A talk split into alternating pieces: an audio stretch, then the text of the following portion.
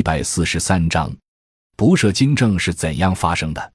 正常男性的性功能应当包括开始的性兴奋、阴茎勃起后的插入而发生性交、性欲的高潮及射精。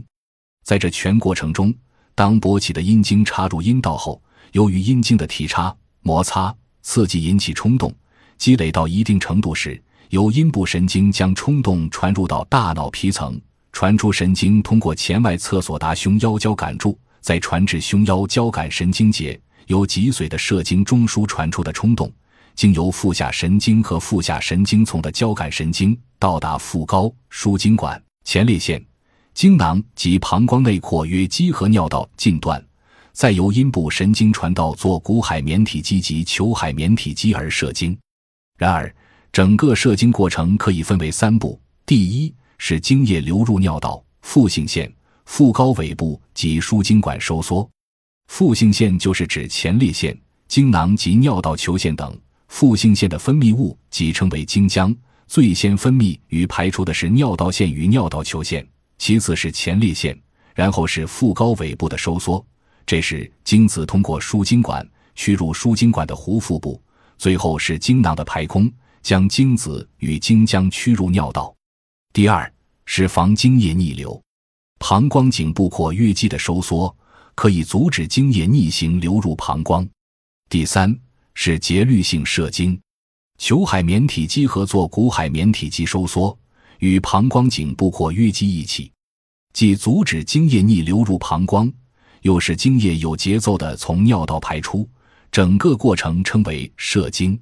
射精动作出现的同时。也就是男性达到了性高潮，从而出现射精时的新快感，也因此而得到了性的满足，随之性兴奋迅速消失，阴茎软缩。不射精者是有性高潮但无精液射出，本病还应与输精管阻塞、逆行射精进行鉴别。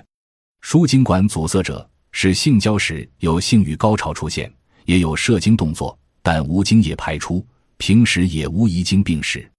逆行射精者是性交时有性欲高潮，也有射精动作，但无精液排出。常在性交后的第一次排尿中能见到粘液及白色絮状物。如果进行尿液化验检查，可见有大量的精子，尿液中还含有多量的果糖。不射精有功能性与器质性之分，临床统计百分之九十以上属功能性的不射精症。这些患者在房事时不射精。房事后的梦中却有遗精，因而病人身心痛苦，精神负担极重，这又加重了病情，所以应积极治疗。器质性不射精症临床比较少见，药物治疗效果不佳，有时则需要手术治疗。本病的发生常与下列因素有关：精神因素很重要，患者大多缺乏性知识，有的错误的把性交看作是可耻的，也有在性交时精神过分紧张。有的平时受到某些刺激后精神紧张、性欲减低，这些都可导致大脑皮质对射精中枢的抑制，而致无法达到性高潮及无射精。其次是方法问题，有些夫妇性交方法不正确，他们行房时没有生殖器的摩擦，或摩擦幅度甚小，引不起强烈的性兴奋，由此达不到性高潮，故不出现射精。再就是性刺激度差。有的在婚前有手淫时，性刺激强度较大；对婚后的正常性生活，感觉性刺激度太小，不能使射精中枢有足够的兴奋而不射精。还有过度劳累损伤，由于新婚夫妇婚前忙于新房的布置或其他事宜，身体非常疲劳，脾肾之气不同程度的受损而无力排精；也有婚前手淫过频或婚后性生活过密，导致肾气不足。影响了脊髓内的射精中枢而致不射精。至于外伤、手术、药物影响等，如甲状腺功能亢进、粘液性水肿、垂体功能低下或脊髓损伤、阴茎外伤疤痕等，都可以因淤血内阻而致不射精。还有进行膀胱或前列腺手术时，局部受到了损伤，使精液不能外射，反而进入膀胱而致逆行射精。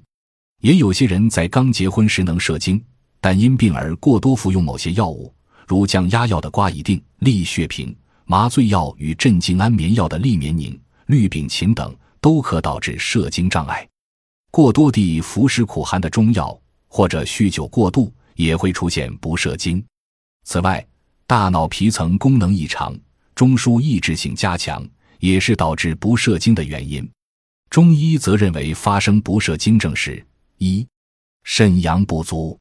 其人素体阳虚，或禀赋不足，或婚前手淫频繁，或婚后性生活过度，枪法太过，致肾阳受损，命门火衰，气化无力，无以推动肾精排出。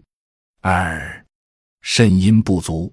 皆因房事不洁，经湿过多，精亏阴伤，阴虚火旺，香火偏亢，下元所伤，经关不开，则志不摄精。三，肝气郁结，情志浮郁，郁怒伤肝，肝气郁结，疏泄失常，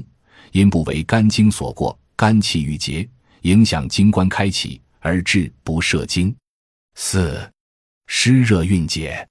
高粱后味，酗酒过度。伤及脾胃，运化失常，水湿内停，郁而化热，阻遏三焦，气机郁闭，经窍不开，致不射精。五、淤血阻滞，阴部外伤，或阴经手术，或房事忍经不泄，病积日久，气血运行不畅，气血瘀滞，瘀阻经导，故不射精。